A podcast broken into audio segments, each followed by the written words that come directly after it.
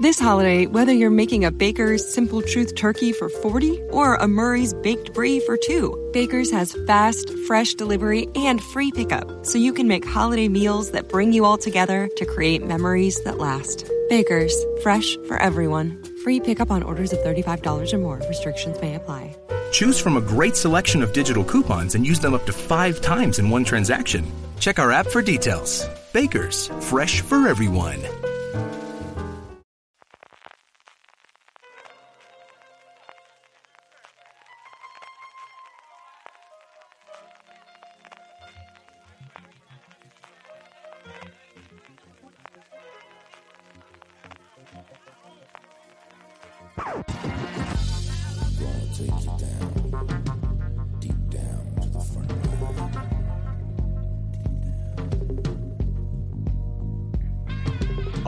Y bienvenidos a Top, el programa de Fuera de Series donde hacemos estas listas relacionadas con el mundo de las series de televisión que tanto nos gustan.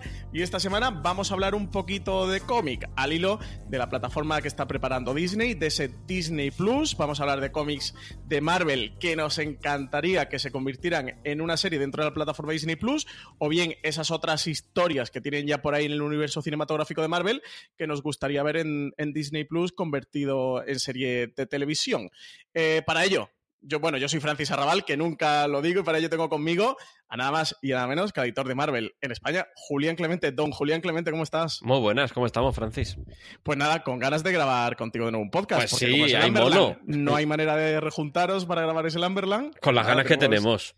No hemos buscado esta cosa. Y tenemos por primera vez en Fuera de Series un auténtico placer y darle la bienvenida a Dani Lagui del canal de YouTube Stream Marvel y también autor del libro Cómo conocía vuestra Marvel, editado además con Parini, que está en todas las librerías de España, en Corte Inglés, FNACs y en todos los sitios del mundo y en los Amazons. ¿Qué tal, Dani? ¿Cómo estás? Hola, ¿qué tal chicos? ¿Cómo estáis? Eh, bueno, pues un placer, ya, ya lo sabes. Eh, tenía ganas de estar en este programa y sobre todo hablando de, de lo que más me gusta, de Marvel y, co- y acompañado con, con este pedazo de crack que tienes ahí, Julián, un fenómeno, amiguete y, y siempre es un placer intercambiar palabras. ¿Qué pasa, colega? ¿Cómo, andamos? estás? ¿Cómo estás, guapetón? Dani, Estupendamente. ¿dónde te puede ver la gente, los oyentes de Fuera de Series? Me pueden ver en YouTube, eh, ponen strip, strip Marvel o Dani Laji y ya saldrá y saldrá eh, cualquier vídeo y tal.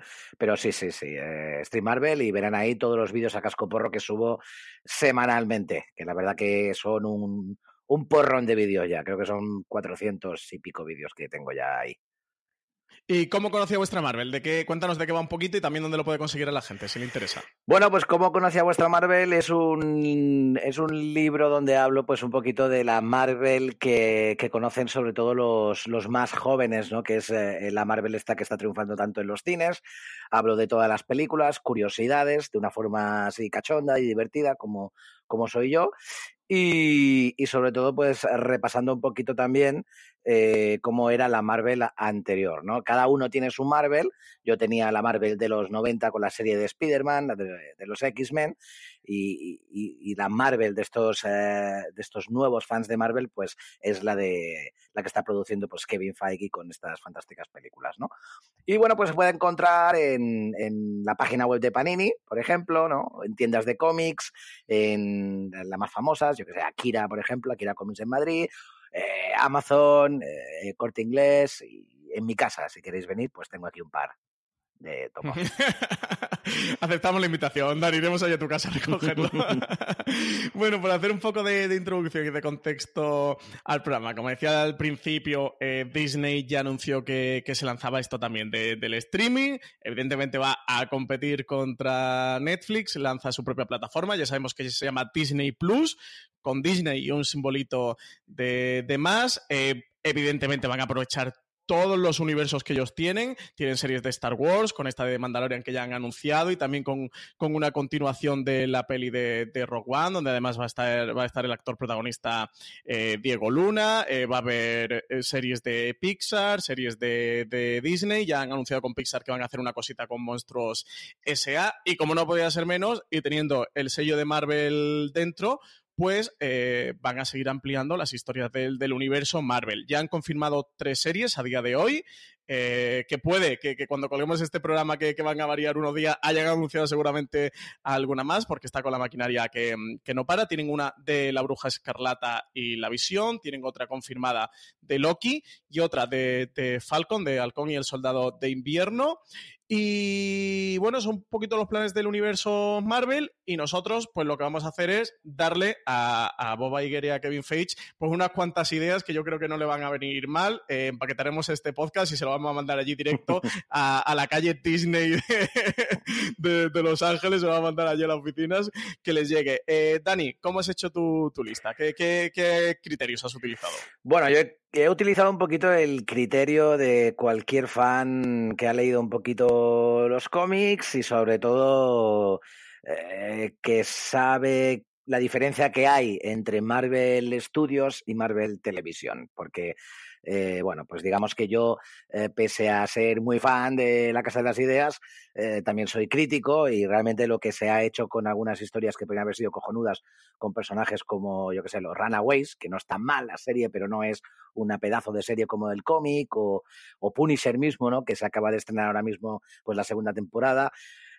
Digamos que mi criterio ha sido un poco como qué es lo que a mí me gustaría, pero sobre todo eh, que estuviese todo eh, producido por la misma persona que sería Kevin Feige, que es el showrunner de esta fantástica Marvel Studios que, está brillando y bueno, incluso con nominaciones a los Oscars, ¿no?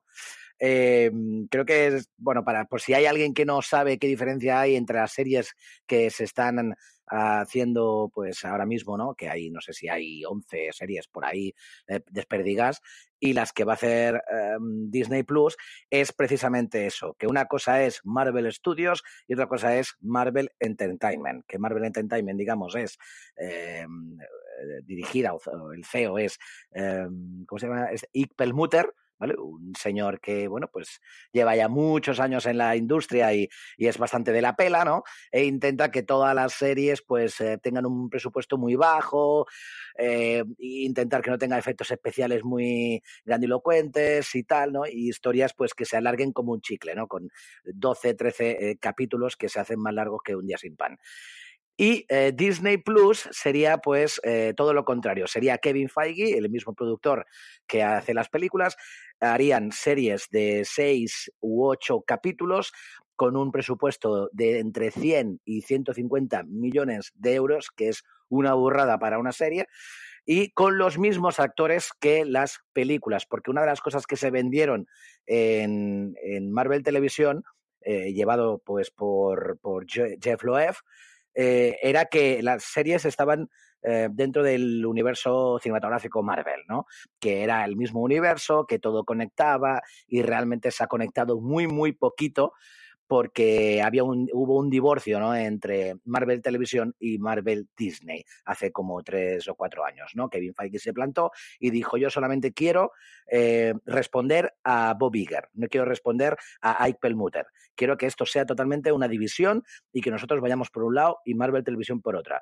Y realmente ha sido así. Por eso las series han sido bastante fracaso, con las cancelaciones de Netflix y tal, y ahora pues Disney Plus quiere pues eh, aprovecharse ¿no? de la situación y hacer series pues con más presupuesto y creo que más molonas. También te comento que, bueno, eh, sí que es verdad que se han confirmado estas tres series, pero eh, está siendo, vamos, ahora mismo el, el, pan de cada día, que es cada día salgan nuevas series rumoreadas, ¿vale? Hay series para Disney Plus hasta del apuntador y creo que realmente no sé hasta qué punto una cosa es rumor y otra cosa es que la gente se lo inventa, pero vamos, están hablando de series de Agente 13, eh, series de, de Okoye, de Black Panther, eh, que no, que te digo, no estaría mal, pero bueno, creo que hay personajes que se le podría sacar más jugo. Y un poquito es eso, ¿no? Digamos que yo como fan de Marvel quiero quitarme un poquito de todos estos rumores que se están hablando de personajes tan, tan secundarios del UCM y eh, sí que mi lista está plagada de personajes que no se han explotado, pero sobre todo personajes que, que creo que tienen muchísimo recorrido en el UCM. Uh -huh.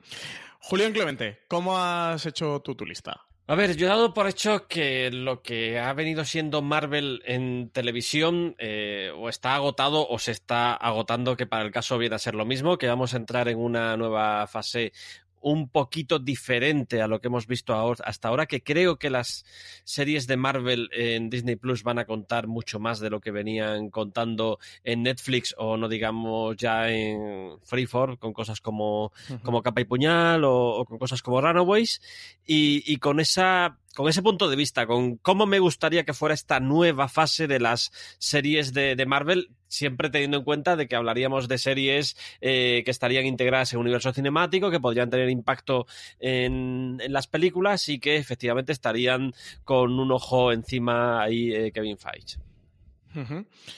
Yo eh, he tenido como criterio, sobre todo dos principales, y teniendo en cuenta lo que decía Dani al principio, de, que parece que la idea va, más por hacer miniseries eh, que, series que tengan continuidad con varias temporadas, como por ejemplo si hemos visto eh, con ese universo de series de Netflix en Marvel. Así que a partir de ahí, y contando que, que los 100 millones por serie parece que se la van a gastar, he tirado a nos lo vamos a gastar. Oye, si tenemos 100, 100 kilos por, para 6 8 episodios, oye, yo me lo gasto. Si me lo dan, me lo gasto. Eso, eso ha sido una parte importante. Intentar coger la filosofía o el estilo, un poco el tono que creo que le, que le quieren dar a estas series, haciendo series premium, por supuesto, y luego tirando de, de dos tipos de historias. Por un lado, historias del cómic de Marvel cómics más o menos recientes, de quizá de los últimos 10, 15 años, creo que puede ser el más antiguo, pero en cualquier caso de los últimos 10 años, eh, historias que quien lea cómics puede tener reciente, que ha leído recientemente y que le puede traer buenos recuerdos, historias que son fantásticas y que podrían tener un muy buen recorrido dentro del, de, de la pantalla, que además visualmente son potentes, es decir, que tienes un escenario visual que diseñadores de producción, etcétera, etcétera, diseñadores de vestuario podrían coger y trasladar a la pantalla. Y luego, por otro lado, historias que hemos visto dentro del, de ya del universo cinematográfico de Marvel, dentro de las películas, que eh, si no van a decidir continuar o no van a, a, querer darle una serie a un personaje concreto o una historia. This holiday, whether you're making a Baker's Simple Truth turkey for 40 or a Murray's baked brie for 2, Baker's has fast, fresh delivery and free pickup, so you can make holiday meals that bring you all together to create memories that last. Baker's, fresh for everyone. Free pickup on orders of $35 or more. Restrictions may apply. Choose from a great selection of digital coupons and use them up to five times in one transaction. Check our app for details. Bakers, fresh for everyone. Si estás buscando un buen podcast de análisis y debate en tu idioma, te invito a que escuches Pulso y Péndulo. Yo soy Carlos Curbelo. Y yo soy Fabiola Galindo. Todos los jueves analizamos temas de actualidad en Estados Unidos y Latinoamérica. Fabi y yo no siempre estamos de acuerdo, pero sí tenemos un objetivo común. Queremos servir como antídoto contra las noticias falsas y la polarización. Pulso y Péndulo. Busca nuestros episodios en Apple Podcast, Spotify o en tu aplicación favorita concreta que sí que en serie podría tener buen recorrido. Además, he intentado un poco jugar a, a ser Bob Iger a ser Dios, vaya, y, y, coger y darle, um, intentar también, entre comillas, tener un poquito de, de, parrilla, es decir, de que haya serie para todo tipo de públicos, pensando que en una plataforma Disney Plus la, la, va a contratar desde un, un, adolescente, un adolescente la quiere consumir porque su padre la tiene contratada, eso, hasta un padre que, que, que sí que, que, le traigan buenos recuerdos esos cómics, o sea, un poco pensando en, en todo tipo de públicos o, que haya una serie o algún tipo de serie para, para varios públicos dentro de, de, esa plataforma. Y no cuento más porque si no me vais a pillar mis, mis series que he decidido. Nada, eh, pistoletazo de salida. Empezamos ya con este top 10. Dani, empezamos por ti. ¿Cuál es tu décima serie favorita, tu décima serie que harías dentro de este universo de, Marvel en Disney Plus? Bueno, yo primero rescataría lo rescatable de lo que de lo que se ha visto en Netflix, ¿vale? Creo que tampoco habría que tirar a la basura todo lo hecho. Creo que para mí la décima serie sería la de los defensores, pero con matices. La, los defensores, producido por Kevin Feige, con menos capítulos y con personajes que han funcionado en Netflix, como Daredevil, Punisher, Jessica Jones, que creo que aunque la segunda temporada es mala a aburrir, ella mola bastante, ¿no? Luke Cage no me parece tampoco que el actor lo haga mal y creo que es un personaje que puede, en un grupito y tal, pues puede, puede estar guay. Iron Fist lo daría por muerto y rematado. Eh, y sí que ahí metería pues algunos personajes que, que voy a ir metiendo en las siguientes en los siguientes números, ¿vale?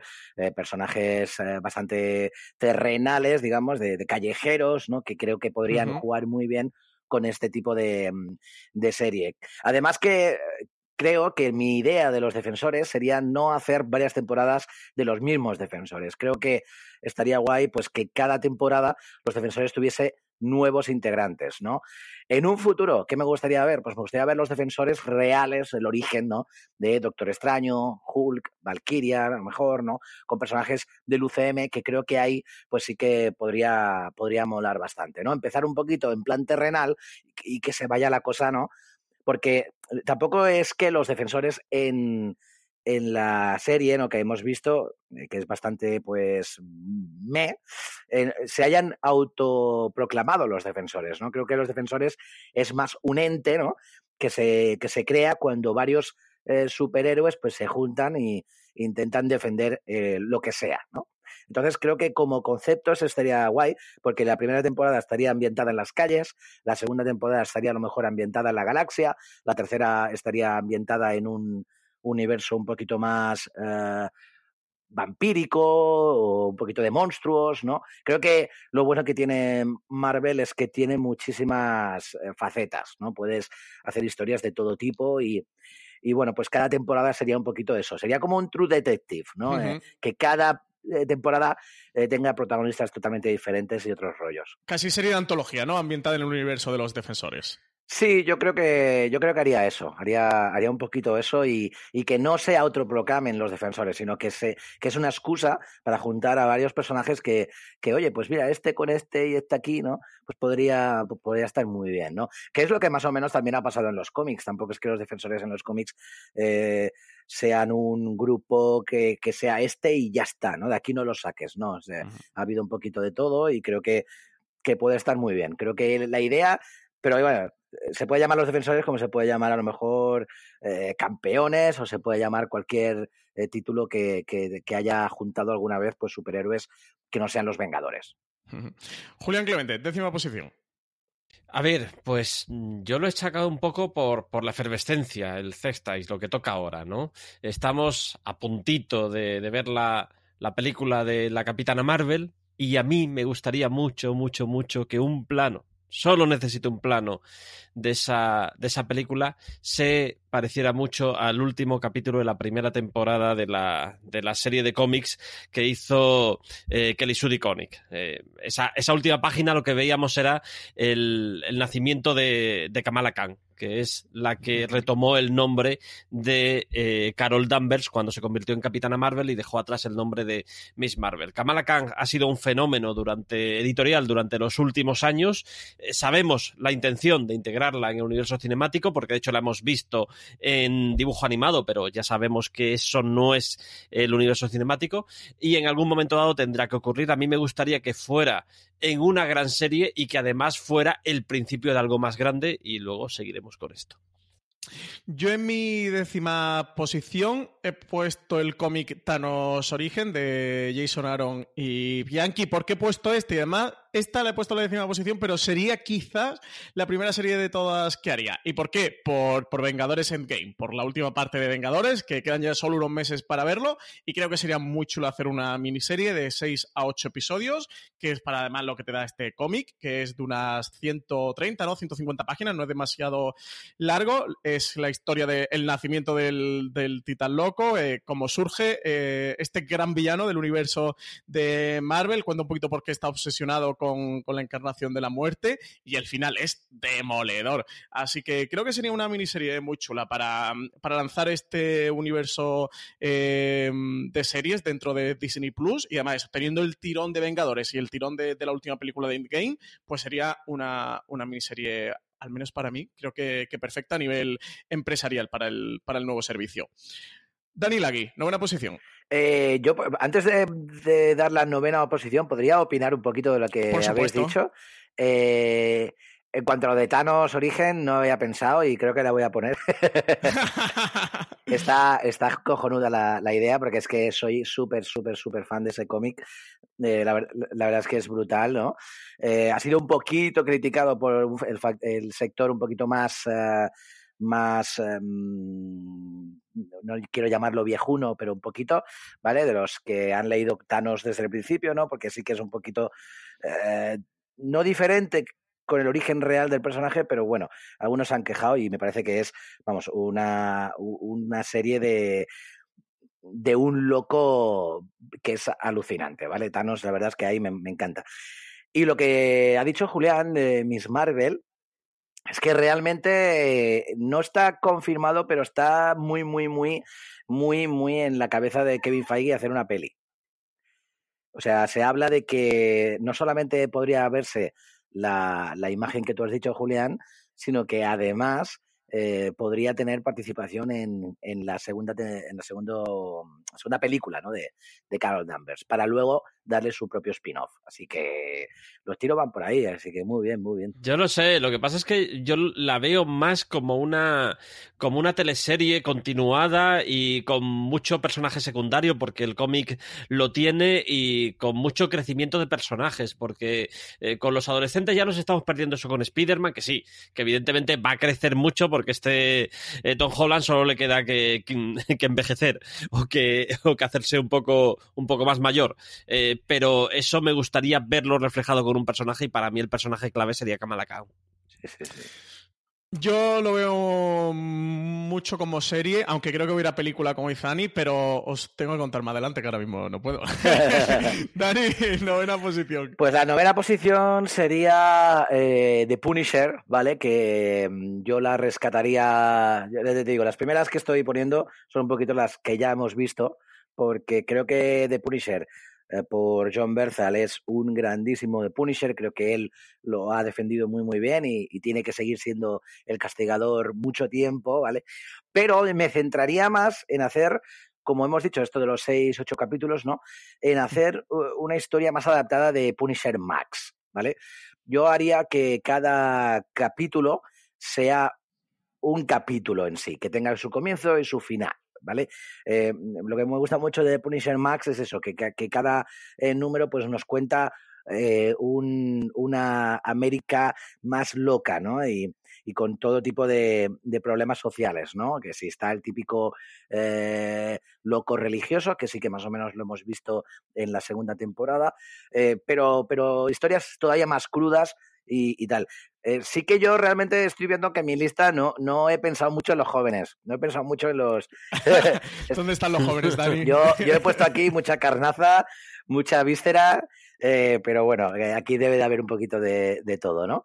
Pero bueno, creo que es un personaje que, que se tendría que aprovechar mucho y, y, tirar muy, muy, muy de historias eh, autoconclusivas en cada capítulo. Uh, porque, bueno, tiene, tiene muchas, muchas cosas que, que se pueden adaptar del cómic y realmente hay otros personajes que sí que pueden estirar más el chicle y que pueden contar muchas cosas más, pero creo que Punisher podría tirar más de ahí, ¿no? Y hacer pues dos, tres temporadas de esto y, y ya está, tampoco explotar mucho más. Uh -huh. Julián Clemente, novena posición. Pues, y aquí ya vais a empezar un poco a vislumbrar por dónde voy, sería la serie de, de Miles Morales. Miles Morales se ha convertido en una, en una estrella. Yo entiendo que probablemente esto requeriría un acuerdo con, con Sony, pero bueno, tenemos presupuesto ilimitado, así que eh, la primera parte del presupuesto eh, se llevaría en satisfacer eh, las ansias de, de, Sony, pero es otro personaje eh, excepcional para utilizarlo en una, en una teleserie. Yo sé que aquí, fíjate, yo estoy compensando con personajes personajes adolescentes que da para, eh, para un público igualmente adolescente, pero eh, es lo de antes. No hemos tenido a Peter Parker, pero podemos tener a Miles Morales creciendo y, y, contando sus problemas y su día a día en una, en una serie que yo además no las veo en absoluto con el modelo de, de Netflix, lo veo un poco más con el modelo, si me apuráis, un poquito de CW, aunque no con temporadas de 23 episodios, evidentemente, sino más bien tirando a los, a los 12 que se están volviendo convencionales y con arcos argumentales que puedan ser de uno, dos o tres episodios, eh, pasando luego a otra, a otra historia. Eh, yo en el fondo quiero revivir el espíritu de lo que fue Buffy Cazavampiros que hemos perdido para siempre. pero, Sí, sí, ahí Pues yo aquí, Julián, tú y yo hemos hecho chispitas porque yo he puesto en mi novena posición Miles Morales. He puesto como inspiración, aunque no lo he leído, y aquí me, me autohecho la bronca y me pongo los deberes. Eh, la semana que viene voy a la tienda de cómics a por él, que es el. Panini acaba de editar el primer. This holiday, whether you're making a Baker's Simple Truth turkey for 40 or a Murray's Baked Brie for 2, Baker's has fast, fresh delivery and free pickup, so you can make holiday meals that bring you all together to create memories that last. Baker's, fresh for everyone. Free pickup on orders of $35 or more. Restrictions may apply.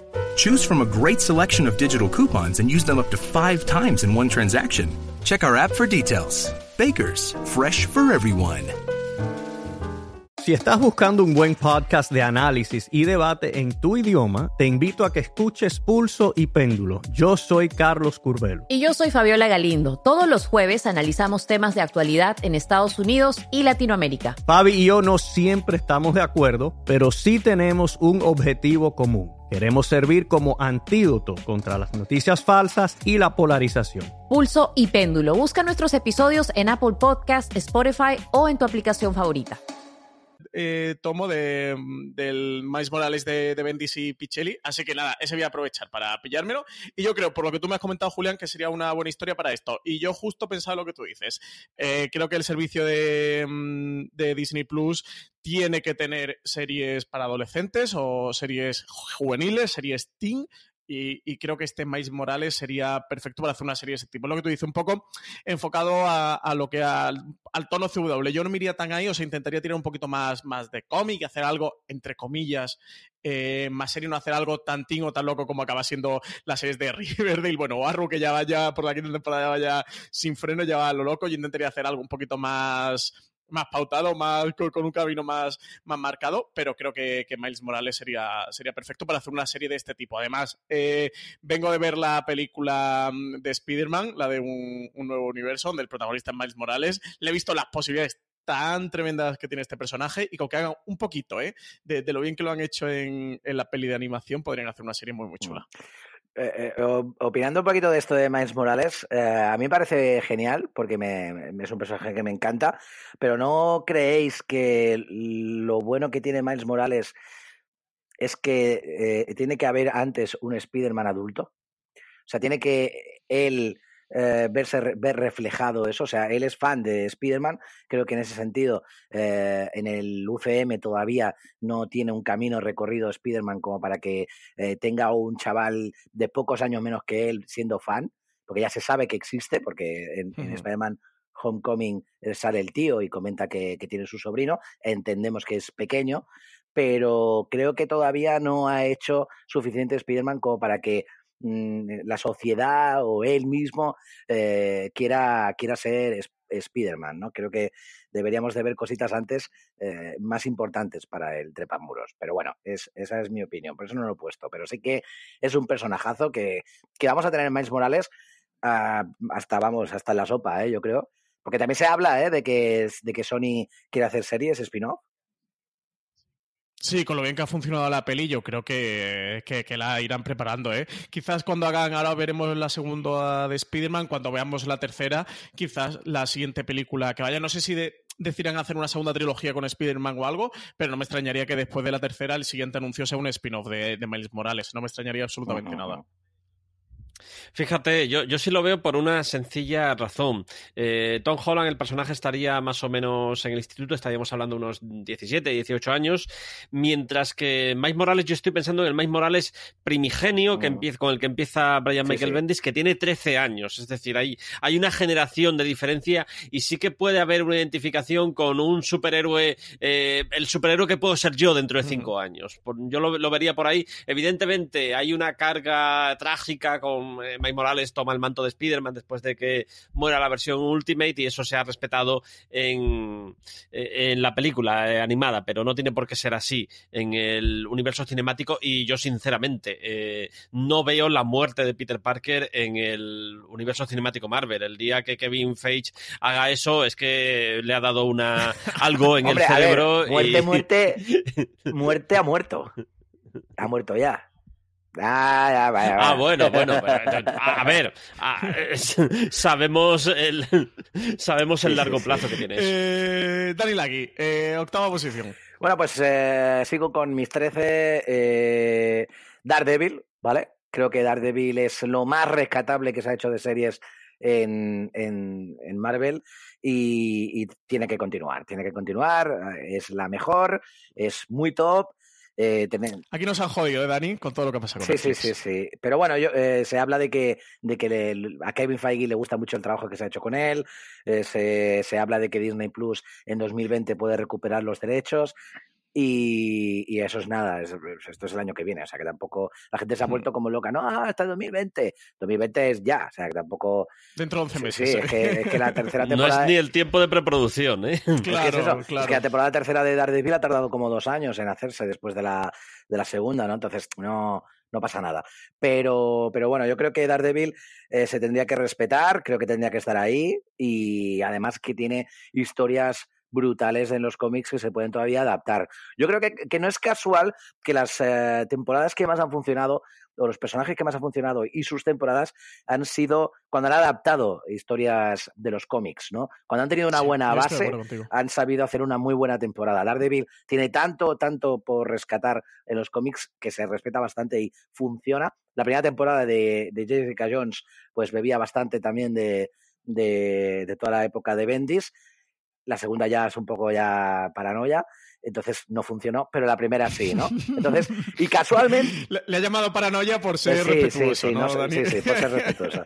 Y, y luego incluso eso, dices, Luke Cage, pues mira, tiene sus cositas buenas en la primera temporada porque realmente es cuando respetan un poquito el origen del personaje, que hace gracia y, y ya está, ¿no? Entonces, qué casualidad, ¿no? Que todo lo que se, se toca del cómic, luego cuando lo plasmas en la pequeña pantalla, funciona. Entonces, Daredevil tiene mucho, mucho todavía que darnos y creo que, que tiene que estar ahí, sí o sí. Julián Emente, octava posición.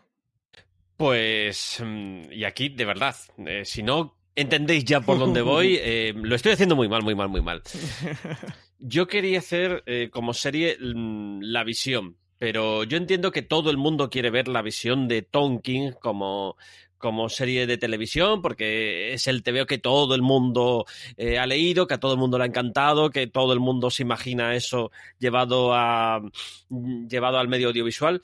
Eh, yo me fijaría en un aspecto muy puntual de la visión de Tonkin y es el personaje de Big Vision.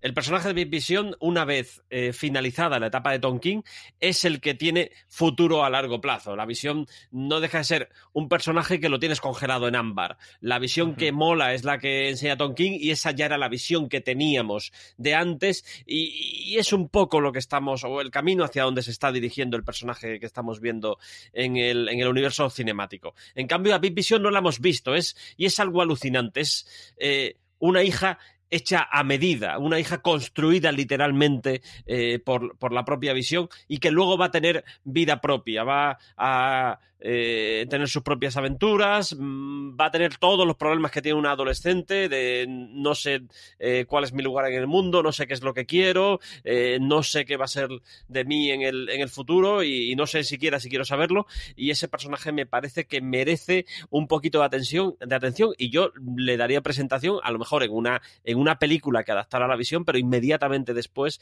le daría una, una serie de televisión porque podría ser, mira, todo lo que ha sido Sabrina eh, en series de adolescentes tomando una bruja, imagínatelo con un androide.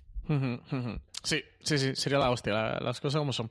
En este no había yo pensado, pero yo me la apunto también, Julián, está, me ha gustado. Eh, yo octava posición, eh, Julián la pone en la décima, yo la he puesto en la octava, es Miss Marvel.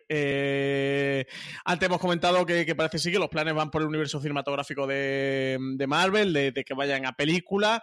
Yo estoy con Julián, a mí en serie de televisión me gusta mucho, creo que al final va a terminar yendo a película porque en Marvel tienen todavía o los planes vienen antiguos de ese concepto, viejo concepto de eh, todo va a cine. Creo que ahora que Disney Plus va a tener su plataforma de, de, streaming y van a hacer series de televisión, estas historias claramente son, son de series y pueden tener un mayor desarrollo en serie, aunque el te pueda gastar más presupuesto en menos minutos y pueda ser más espectacular y puede ser más grandilocuente.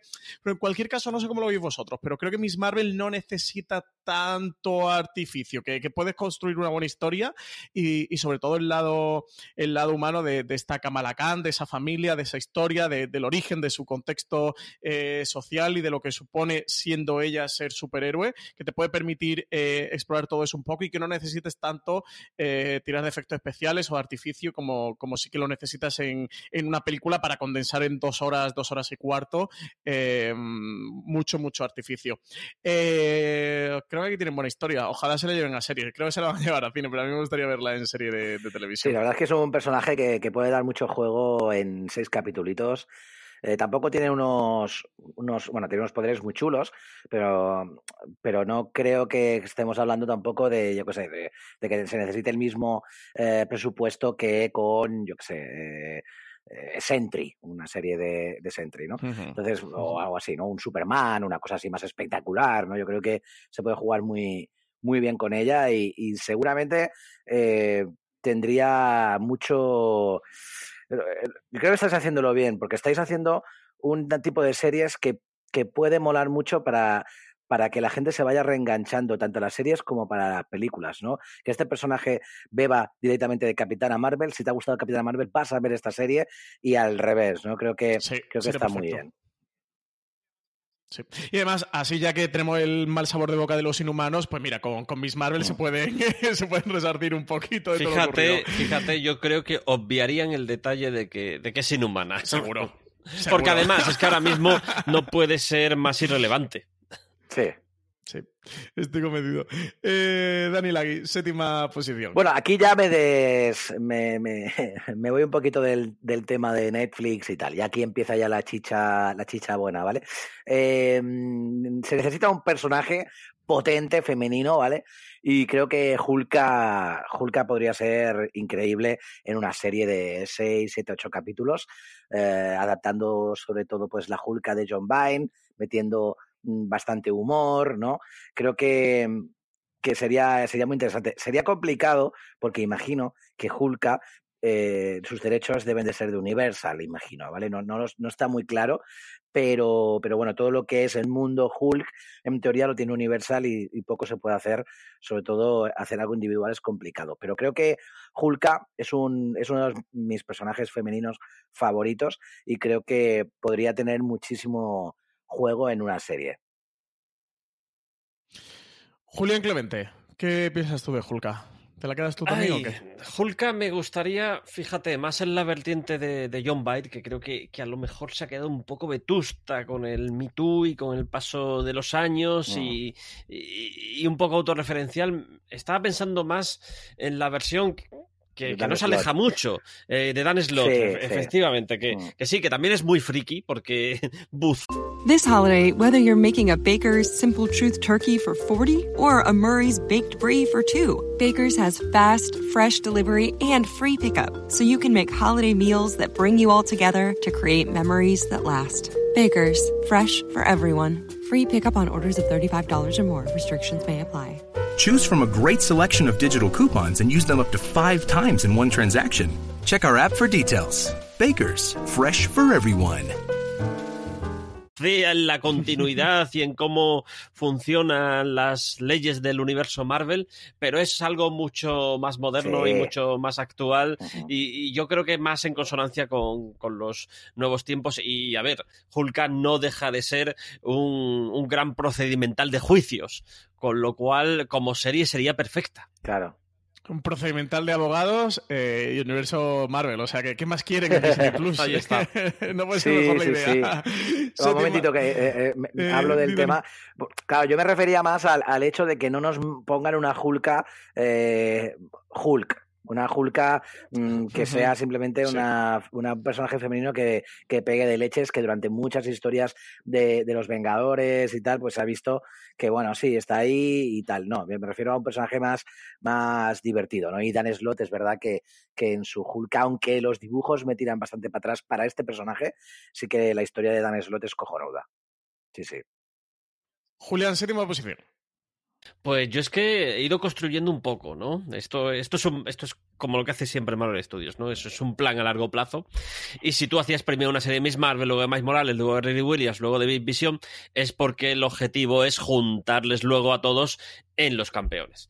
Los Campeones eh, fue un título de los años 70 muy, muy breve, que duró nada, 16 números. Eran unos superhéroes que estaban establecidos en, en California, en Los Ángeles, y con, eh, con, retales. Había retales de los Vengadores, había retales de X-Men. Era un poco un grupo que, que lo, lo, hicieron un poco por hacer algo, por sacar un, un TVO más. Y me parece mucho más sólida, e interesante y, y, desde luego eh, atractiva para, para, el público actual la propuesta moderna de los campeones, que es eh, un grupo juvenil que un buen día deciden, mira, estoy harto de cómo hacen, montan su 15M, ¿no? Están hartos de cómo hacen las cosas los adultos y dicen, eh, vamos a hacer las cosas a nuestra manera, que es como nosotros pensamos que, que tienen que hacerse y sin pararnos eh, a reflexionar demasiado sobre la, las consecuencias y, y, montan un grupo que, que realmente va pues solucionando problemas a lo largo a lo largo del mundo y fijándose mucho en, en problemas que afectan a las, a las minorías. Me parece una serie perfecta para el momento actual y tiene ese rollito adolescente que, que podemos, que podemos ver en, en, los superhéroes y que tanto, que tanto nos gusta. Y yo creo que sería el grupo perfecto para explotar en, en televisión, con lo cual estoy deseando ver unos campeones televisivos. Julián, no le cuentes a Pablo Iglesias lo de que los campeones son el 15M de, del universo Marvel, porque con la barrila que dio con Juego de Tronos, como se entere esto de, de los campeones, le lleva el tomo a, al rey, ¿eh? No Sí, fíjate, yo es que creo que, que lo que. Porque cuando Riri Williams y. Eh, no, no fue Riri Williams, fue eh, Kamala Khan y Amadeu Cho y Mike Morales deciden irse de los, de los Vengadores y montarse algo por su cuenta es porque están harto de las cosas que están pasando dentro de los Vengadores. Y eso me suena a cosas que están pasando ahora. pues yo mi séptima posición, aquí me he ido también al cómic, a un cómic, además no he leído hace demasiado y me gustó muchísimo, está detrás Josh Whedon, ante Julián Clemente, hablaba de Buffy Cazavampiros, pues aquí tendríamos, y podría tener eh, eh, Bob Iger rescatar a Josh Whedon para que trabajara dentro de, este servicio Disney Plus, en la historia de la increíble Patrulla X que hizo junto con, con que era el, el dibujante, es una, bueno, es un, va sobre una nueva etapa de, de la Patrulla X en el que Cíclope y Emma Frost tienen que reinventar el equipo de mutantes. Yo aprovecharía esta historia para meterle fuego a todo X-Men anterior y aquí empezamos de cero, increíble Patrulla X, te coges a Josh Whedon de, de showrunner y oye, para ocho episodios con 150 kilos, yo creo que esto te, te puede salir apañado, ¿eh? Sí, sí, la verdad es que está, está bien, bien tirado, esto está bien tirado. Pasa es que no sé yo, este caramelito llamado X-Men, si lo van a si lo van a poner en las series. ¿eh? Yo creo que es un caramelito que, que, tiene toda la pinta de que van a querer poner en las pelis y explotarlo, vamos, hacer Vengadores contra X-Men, X-Men contra Alpha Flight y X-Men, vamos, a todos los lados. Pero bueno. Sí, inhumanos. Pero lo de Josh Whedon, sí, sí, yo te lo compro, tío. Yo creo que Josh Whedon tenía que estar ahí con los mutantes, siendo un poquito el, el James Gunn del que era, ¿no? Eh, antes de uh -huh. que pasase sí, todo, el sí, James sí, Gunn de la galaxia Marvel, pues él de los Estoy mutantes. contigo. Creo que es muy, muy, muy guay. Aquí estoy totalmente de acuerdo contigo, Dani, que, que no creo que. Bueno, si, si, es que llegan a adaptar una cosa como esta, yo aquí me he tirado un high concept total, ¿eh? de que el cómic me gusta mucho y me pondría mogollón verlo en serie de televisión. Yo estoy contigo, creo que van a ir al cine.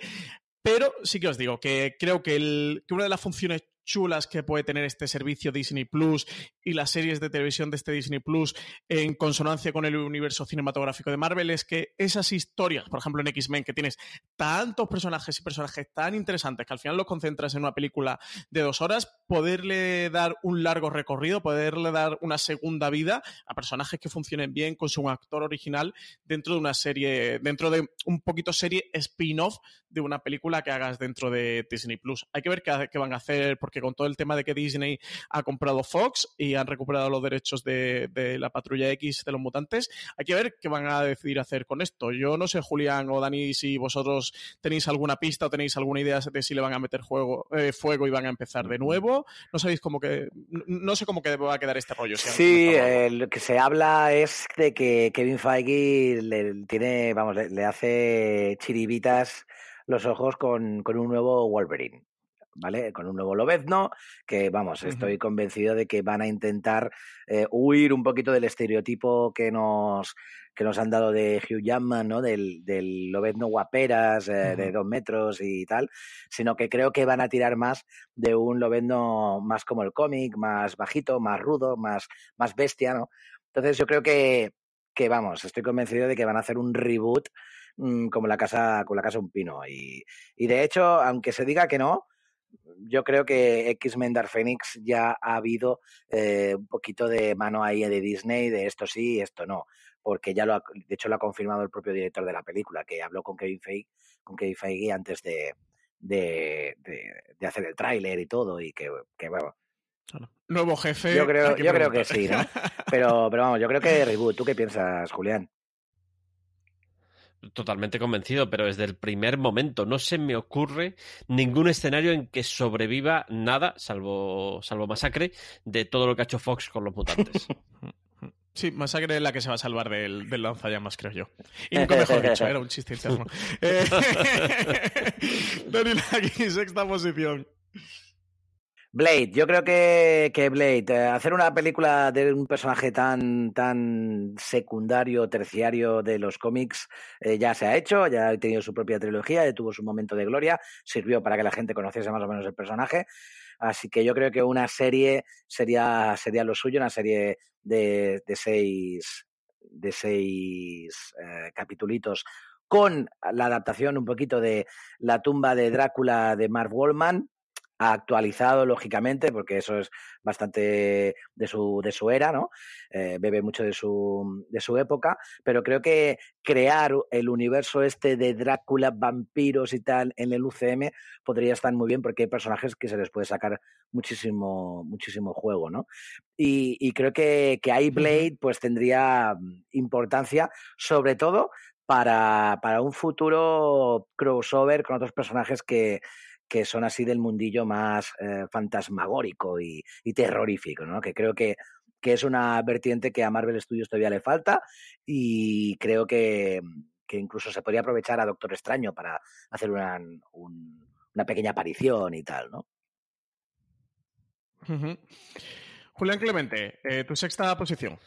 Yo he rescatado un personaje olvidadísimo del que se han acordado recientemente. Eh, de vez en cuando se lo sacan del, del armario eh, y vuelve a desaparecer. Yo creo que es un personaje que cada vez que lo utilizan nunca le sacan el auténtico potencial que tiene y tiene muchísimo potencial. Es Elsa Bluestone, la, la hija de Bluestone. Este personaje básicamente es una cazadora de monstruos, por así entenderlo.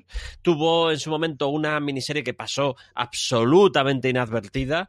Eh, luego la convirtieron en integrante de aquella eh, chulada, que ahora que lo estoy pensando también sería una gran, gran serie de televisión que es Nepways de, de Warren Ellis. Y últimamente pues la vimos en, en cosas como Secret Wars o en Monster Unleashed y básicamente viene y vuelvo otra vez a, Buffy, viene a ser una versión eh, Buffy para Marvel de, de, una cazadora, en este caso de todo tipo de, vampiros, una cazadora eh, bastante, bastante bestia, es, es una tipa eh, sin concesiones a, nada y me encantaría ver un esa Bluestone en, en Marvel que podría ser un siguiente paso de Buffy. Ya no estamos en una adolescente, estamos en una, en, en una mujer que, ha alcanzado su, su madurez y que no tiene, no tiene líos de instituto precisamente.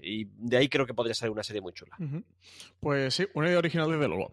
Eh, yo mi sexta posición, he metido Guardianes de la Galaxia con el casting del UCM y ya me vais a decir, pero está en un UCM y tiene sus películas y tiene dos y tiene una tercera eh, confirmada y esto eh, lo enlazo un poquito con lo que os comentaba antes de, de, la Patrulla X. Creo que una de las cosas chulas o más chulas que puede hacer Disney Plus es extender esas historias del universo cinematográfico de Marvel y llevárselas a series de, de televisión y aprovechar ese formato es la idea pues que, que ya manejan con, con, por ejemplo, personajes como el de Loki, en el que le van a dar una segunda vida en serie de televisión. Y es que yo creo que, o sea, me extrañaría que decidan continuar con Guardianes más allá de una tercera película. Sí que participen en otras películas, pero que tengan más allá de tres películas propias, sí que me extrañaría. Es un grupo que funciona muy bien, es muy divertido, juega un papel dentro de este universo cinematográfico de Marvel diferente y contar pequeñitas historias cósmicas de 6 a 8 episodios con un cast que además no creo que tuviera demasiado problema para hacer series limitadas. Para 6-8 episodios, un Chris Pratt eh, lo vas a tener sin problema. Una Zoe Saldana, un Dave Bautista. Habría que ver un eh, Bradley Cooper, pero bueno, al final eh, el rodaje de Bradley Cooper es bastante sencillo. o Vin Diesel. Y, y, eso, explorar un poquito ese universo de, Marvel, ese universo cósmico, esos, esos planetas y, y aprovechar por ahí para expandir universos e incluso introducir nuevos universos para otras películas, otras series de televisión y lo he metido sobre todo porque es que me, me, hace mucha gracia este grupo, que me lo paso muy bien con ellos. Estaba pensando, Julián, en, en una miniserie de Mapache Cohete con, con, Groot, pero me he ido a lo grande, me he ido al grupo completo. Eh, pues ojito, ojito, que es lo que se está hablando y no está... me digas. Sí, sí, sí, o sea, es lo, que, es lo que está más cerca de confirmarse. Una serie de Groot, una serie de Groot y una serie de, de Mapache. Es que...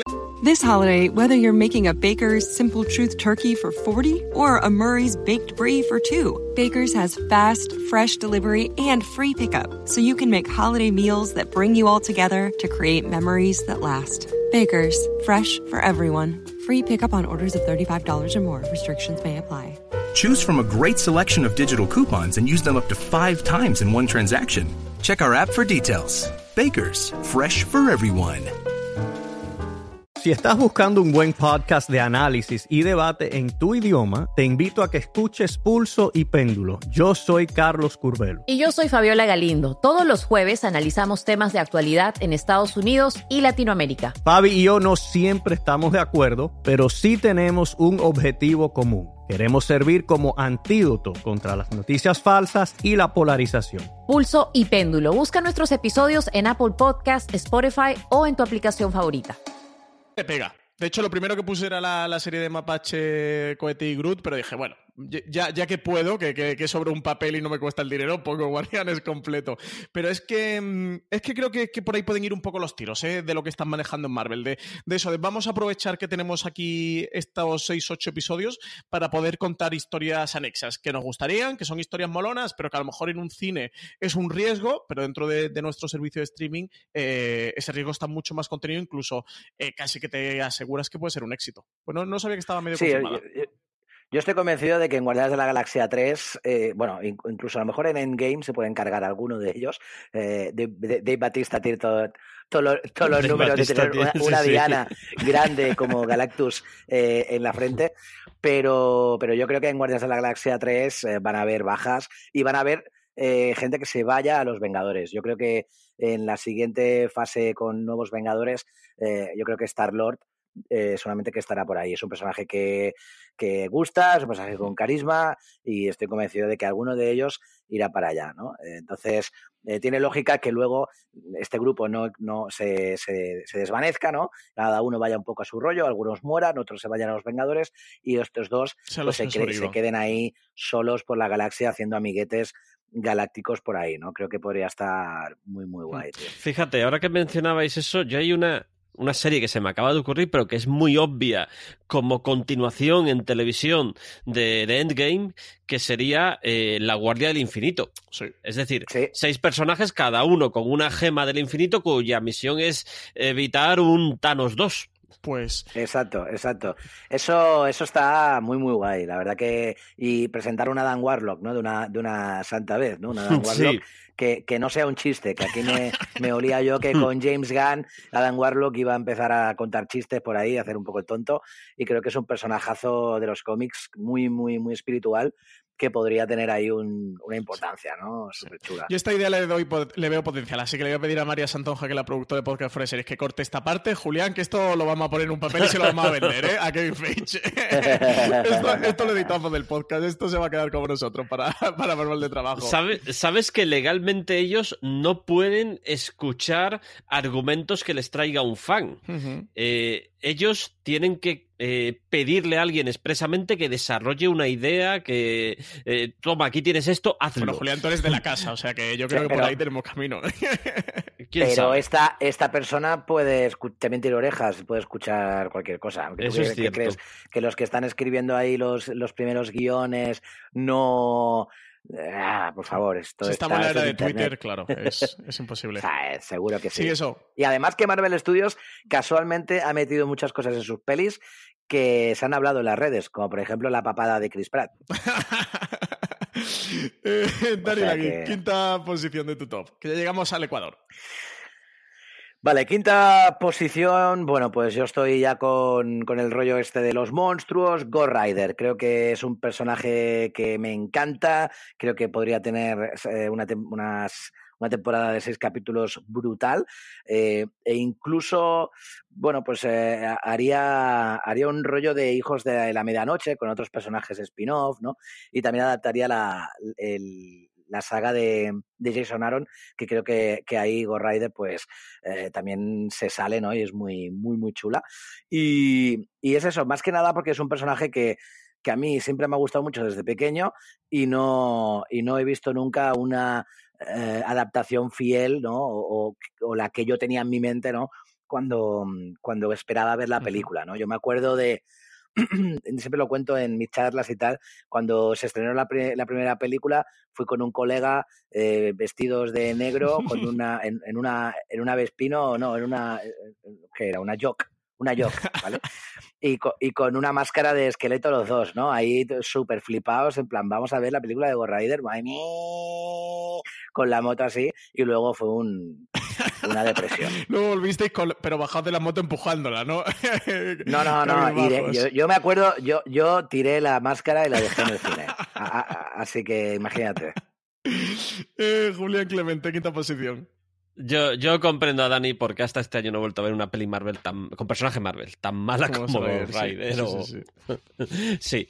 Eh, a ver, yo aquí ya ha llegado un momento en el que ya, ya se me ha acabado el argumento este de, los campeones, así que ya, ya, empiezo a hacer cosas más, más peculiares. Mira, yo en la quinta posición he querido rescatar a un personaje de Netflix, pero haciéndolo bien. Eh, sería, la serie se llamaría Jessica Jones de Pulse y sería hacer con Jessica Jones lo mismo que se hizo en los cómics. Es decir, en un momento dado, eh, Brian Michael Bendis, eh, cuando cuando fundamentalmente Jessica descubre que está, que está embarazada y forma pareja con, con Luke Cage, eh, decide llevarse el personaje a la almendra central del universo Marvel, situarla dentro del Daily Bugle, que eso podría estar ahí en la serie o no necesariamente, pero lo que yo quiero mm, ver de Jessica Jones es lo que más eché de menos, eh, aparte de no dormirme en la segunda temporada, lo que más eché de menos en, en la serie de Netflix, que era la conexión con el universo Marvel. Uno de los principales atractivos de Jessica Jones es que era una detective de las cosas ocultas que ocurre en el universo Marvel. Y aquí era una detective que se dedicaba simplemente a encontrar eh, maridos infieles. Y, y a mí eso no me interesaba lo más mínimo. Yo quiero una Jessica Jones que investigue eso que está pasando con el Capitán América que no se entera nadie, o esa trama oculta dentro de, la empresa, de las empresas Starks, o cosas que podamos relacionar inmediatamente con las películas, pero que no signifique meterse dentro de la película, y eso me gustaría muchísimo verlo, verlo en el cine. Una Jessica Jones que cada día estuviera resolviendo un caso relacionado con cualquier rincón del universo Marvel. Sí. Mola, mola. Sí que molaría, sí. Eh, y como antes decía Dani, eh, con Kristen Ritter yo creo que hicieron una elección de casting espectacular porque ella da el tipo del personaje y sería una pena que muriera, ¿eh? En la transición sería una pena perderla. Pues yo mi quinta posición es la de un personaje que durante años los fans han estado pidiendo eh, película, que, que, ha estado con vaivenes, que sí, que no, que sí, que no. Parece que ya por fin eh, vamos a tener eh, película de, la, mm, de, de, este personaje que estoy eh, eh, que su rodaje de hecho va a empezar, o podría empezar dentro de un mes aproximadamente, y es La Viuda Negra. La Viuda Negra es Scarlett Johansson, una Scarlett Johansson que está espectacular como Viuda Negra, que dentro del universo cinematográfico Marvel bueno, pues parece que pesaba ¿no? el tema de, de, tener una protagonista femenina, que ya han roto con Capitana Marvel y con Carol Danvers, que, que, ha sido muy discutido, que por fin eso, se decidieron encargar el proyecto, tener el guion y tal, y parece que el, que el rodaje comienza ya, las últimas noticias que comienza a ver eh, dentro de un mes. Sí que desde luego no creo que tenga más allá de una película. Creo que van a hacer la película más casi por clamor popular y porque ya tienen que ir abriéndose a otras historias que no sean eh, Capitán América, Thor, etcétera, etcétera, que, que, ya lo han agotado más a esos personajes. Y creo que podría tener una buena, um, una buena continuación, una segunda vida de si deciden hacer una película y no continuar, eh, tener una segunda vida como, como serie de, de televisión. Además, eh, los últimos, eh, los cómics de los últimos años, dos años, Julián, he ido leyendo alguna cosita suelta, porque no una serie que, al final haya seguido el día a día, pero no estaban nada mal, ¿eh? tenían historias bastante chulas. Tú que, te lo has leído todos, eh, seguro que puedes contar un poquito más, pero creo que de ahí tendrían material para poder tirar. Hay una etapa muy chula de 12 números que es de Mark Waid y Chris Same, lo que habían estado antes en, en Daredevil. En Daredevil rompieron la pana. En, eh, en Viuda Negra hicieron una cosa muy chula, pero es era casi un ejercicio narrativo, más que. No, no, es un cómic que ahora mismo pase como, wow, el mejor TVO que se ha hecho nunca de, la vida negra. Pero la vida negra tiene mil historias para hacer y, lo que pasa es que es verdad que yo, este personaje, al contrario que todos los demás, que no tiene. que es un personaje que muy parecido a lo que podría ser un Jason Bourne en, el universo Marvel, eh, realmente no le veo con, con serie. con una narración episódica, sino que le veo más bien en cine. Sí, pero no sé, sí que creo que podían tener eso, su propia serie, entre comillas, entre comillas, de, espías dentro de Disney Plus. Eso, pensando un poquito que al final van a tener también que tener de todo y tener algo de, variedad. Yo creo que con la viuda negra sí que le pueden, ya que Amazon Jack Ryan no le ha terminado de funcionar, eh, Disney Plus puede tener con viuda negra esa serie de, espías. A falta de un James Bond, que están ahí viendo qué pasa con la serie James Bond y le están dando vueltas y por ahí suena ecos de Netflix detrás, intentando hacerse con derechos para coger un personaje para hacer una serie de, de James Bond y eso. Y, Amazon ha hecho el intento con Jack Ryan, que, parece que no le ha salido del todo bien y la serie ha pasado un poquito siempre ni gloria, que va a tener segunda temporada. Pues mira, aquí Disney Plus con su vida negra pueden tener su propia serie de espías. Sí, se habla un poquito de que eso eh, lo van a tener con Falcon y, Bucky. Eh, la idea que tiene Disney es hacer ese tipo de, de serie con estos dos personajes, que que realmente me cuadra más a lo mejor lo que dices tú, ¿no? Con una viuda negra o con un Nick Fury eh, como joven, ¿no? Que no, que no con estos dos. Pero. es que Falcon mm, me gusta menos. Este, esta ¿Ah, de la noticia que no me han gustado. ¿A ti sí te gusta? Ah, no, a mí la, la, serie, como no me pongan que, que, uno de ellos es el Capitán América nuevo o que van a buscar algo así de carne rojo, yo qué sé, cualquier historia que me monten así, a mí simplemente si es de espías entre los dos, aunque te digo, me cae mejor Falcon que, que, el soldado. Sí. Soldado, sí, Soldado de Invierno para mí me funciona mucho como villano, como como superhéroe o personaje bueno, la verdad es que lo veo flojo, lo veo muy, muy flojo. Y, no sé si ha sido el guion o que el actor eh, se ha explayado más siendo el soldado de invierno que Bucky Vance, pero bueno, no sé, la verdad, veremos qué, qué pasa con esa serie, pero sí que esa está confirmada. Yo no tengo tan claro que esa serie por muy confirmada que esté, no sea una maniobra de distracción, porque, bueno, sabemos que que Chris Evans acabó como Capitán América o está a punto de, acabarse si no hay un cambio de última hora. Eh, ¿Quién va a ser el nuevo Capitán América? Eh, ¿Va a morir el Capitán América como Danny Raji está absolutamente convencido en la, película? ¿Quién lo va a sustituir? Pues la, eh, el halcón sería la, opción más evidente y yo creo que más conforme con los tiempos y se han hecho ya una serie de, de TVOs con el halcón como Capitán América, con lo cual mm, veo muy difícil casar una cosa con la otra. Es que el halcón del. Mm, el, actor no, no, me gusta absolutamente nada, lo veo un poco soso. A mí no me. ojalá que no sea el nuevo Capitán América, ¿eh? al menos para mí. Eh, mucha gente a favor, pero a mí no me gusta absolutamente nada. A mí los cómics no me han, no me han hecho mucha gracia, ¿eh? la verdad. No, no he casado con Falcon como el Capitán América en ningún momento. Y, la verdad que me decepcionaría un poquillo ver a Falcon como, como el Capi. Eh, no sé, a lo mejor no hacen nada de eso y, simplemente eh, se, son estos dos personajes sin, tener el manto de Capi. Pero eh, Sebastián Stan ya ha hablado de la serie, ya ha dicho que, que la película beberá mucho de las series policíacas de los 90. Madrid. Bueno, a ver qué nos encontramos. Dani, cuarta posición. Vale, pues aquí voy a algo que sí que han confirmado, que es Visión y Bruja Escarlata, mejor dicho, Bruja Escarlata y Visión, ¿vale? Em, sí que se está también eh, comentando que adaptarán un poquito la visión de Tom King, la fantástica historia de la que ha hablado Julián, ¿no? Em, y también esto, esto eh, me han venido pajaritos que me han dicho un par de cositas.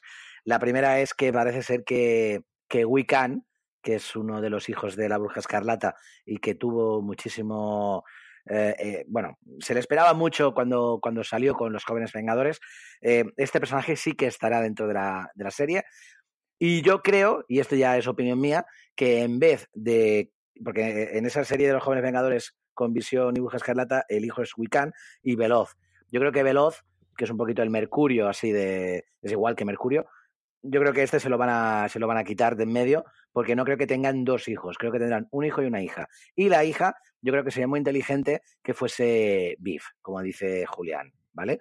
Creo que estaría muy bien que Bruja Escarlata eh, crease a Wiccan con magia y, y Visión eh, crease a, a Biff con tecnología, ¿no? Es una paranoia, pero creo que eh, tiraría un poquito por ahí y sobre todo el, el, el, intentar Bruja Escarlata y Visión con sus hijos tener una vida normal, ¿no?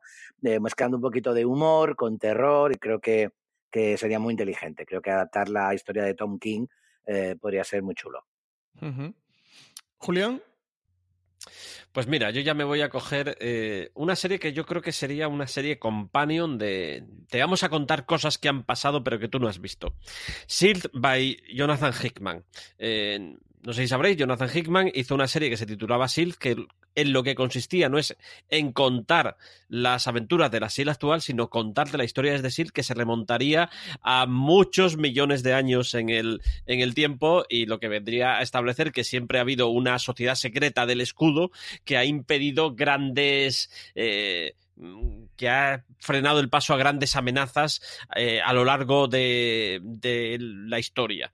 Y esa SILF era una cosa muy loca, muy divertida, que iba un poco de hacer eh, y de reírte de, pues yo qué sé, de las conspiraciones estas que se montan en, en los en libros de, de, Dan Brown y llevar todo eso al terreno universo Marvel. Jugabas por ahí con, con personajes históricos como Galileo, Leonardo da Vinci, luego te lo llevabas eh, al terreno de Howard Stark y, y lo mezclabas todo para al final contarte, bueno, así es como nació Sid. Pues yo creo que me gustaría mucho eso, una, eh, una serie que tomando como referencia lo que ha hecho Jonathan Hickman eh, en los TVOs, nos contara cómo nació -huh. Pues yo te compro esta idea también, Julián. Esta también me mola, ¿eh? Esta me la apunto también. Pues yo he puesto cuarta posición, una de mis, uno de mis cómics favoritos ever, pero ever, ever, ever, eh, por Brian Vaughan y dibujado por Marcos Martín, que es El Juramento. Esta historia de Doctor Extraño es una serie limitada, por lo cual le va Kenny al pelo a este servicio de Disney Plus. Y encima tenemos a Benedict Cumberbatch como actor en el universo cinematográfico de Marvel, que cuando fue a hacerle el primer Doctor Extraño, dijo que, que su cómic favorito era, era, este juramento de Doctor Extraño. Así que no veo ninguna posibilidad de que Benedict Cumberbatch se negara. Está acostumbrado a hacer televisión. De hecho, se hizo una estrella en serie de televisión. Eh, en la de. Madre mía, eh, Sherlock, me salía Sheldon, por Dios, en la serie de, Sherlock. Y, es que es un comicazo, es un comicazo. Sí que es verdad que tiraron de aquí bastante para, bueno, bastante. Decían que era la inspiración ¿no? del guion para la primera película de Doctor Extraño. Yo no lo veo tan, tan así, no sé vosotros qué pensáis. Yo creo que ojalá hubiera tenido más del juramento la primera peli del Doctor Extraño. Pero yo creo que por aquí podría tirar muy bien como serie. Aquí lo único es que sí que van a continuar con pelis. A ver qué hacen, pero desde luego que me encantaría ver una serie eso, ocho episodios para, o seis. Bueno, el juramento creo que de hecho que son seis números, ¿no, Julián? ¿Son justo seis? Sí, fue, fueron, fueron cinco números y un prólogo, creo uh -huh. recordar. Cinco números y un prólogo. Pues mira, tendrían perfecto aquí para, para seis episodios. Así que yo me quedaría con, con, el juramento de Doctor Extraño. A mí me encantaría verlo. Sí que adaptaron un poquito eh, la historia, bueno, más que la historia, eh, alguna escena alguna escena que sí que es sacada totalmente del Sí, cómic. el inicio, el inicio, ¿no? El origen del Doctor Extraño y todo el accidente con el coche y tal es casi que tal cual que en el cómic. Sí, y sobre todo el rollo del quirófano, de que él llega ahí destrozado, creo sí, que eso es un poquito lo que se, se, adaptó, ¿no? Pero, pero no tiene nada, nada, nada, nada no. que ver con la historia. No, no tiene nada que ver. Así que a mí me encantaría verlo. A ver, a ver qué tal. Lo veo complicado eso, porque además ya estando establecido en el universo cinematográfico de Marvel y no sé si se ha dicho algo de segunda película de Doctor Extraño, no me falla la memoria. Está, bueno, está muy, muy cerca. Lo que pasa es que, bueno, sí, sí, sí, no, se ha confirmado. ¿Está confirmada? O sea, sí, sí, lo confirma. El sí, director hace, lo confirmó y todo, ¿no? Sí, sí, sí. Uh -huh. Pues, a ver, a ver qué ocurre con esto. Pero de luego el juramento Mm, tiene que tener cabida ahí. Eh, entramos ya, eh, top 3, Dani. Bueno, top 3 aquí he puesto algo que, que realmente me gustaría, me gustaría ver, pero sobre todo porque no conozco mucho el, el, grupo, he leído alguna cosita, pero creo que, mm, que se podría aprovechar mucho, mucho, digamos, la base, que es hacer una serie de Alpha Flight, ¿vale? Eh, he leído sobre todo el origen y tal, y, me, parece, me parece curioso, es unos X-Men, digamos, del gobierno en, en Canadá, eh, con el rollo este de eh, Omega Flight, que, que, bueno, digamos que toda la historia esta me, me gustó mucho. Y, y también al comienzo de esta serie, pues estaba, estaba Logan, o al menos Wolverine estaba un poquito ahí, ¿no? Que ellos querían que, que estuviese en el equipo y él al final, pues, pues eh, se va y se va a los X-Men. Yo creo que sería, pues, una serie cojonuda para eh, meter cameos de los X-Men eh, que sí que, que, estaremos viendo en el cine, ¿no? Creo que es una muy buena eh, oportunidad, ¿no? Para, para poder hacer ese tipo de cameos y sobre todo de, de Lovendo, que, que si funciona muy bien el Lovendo del cine, pues que haga aquí su cameo, yo creo que tendrá muchísima repercusión, ¿no?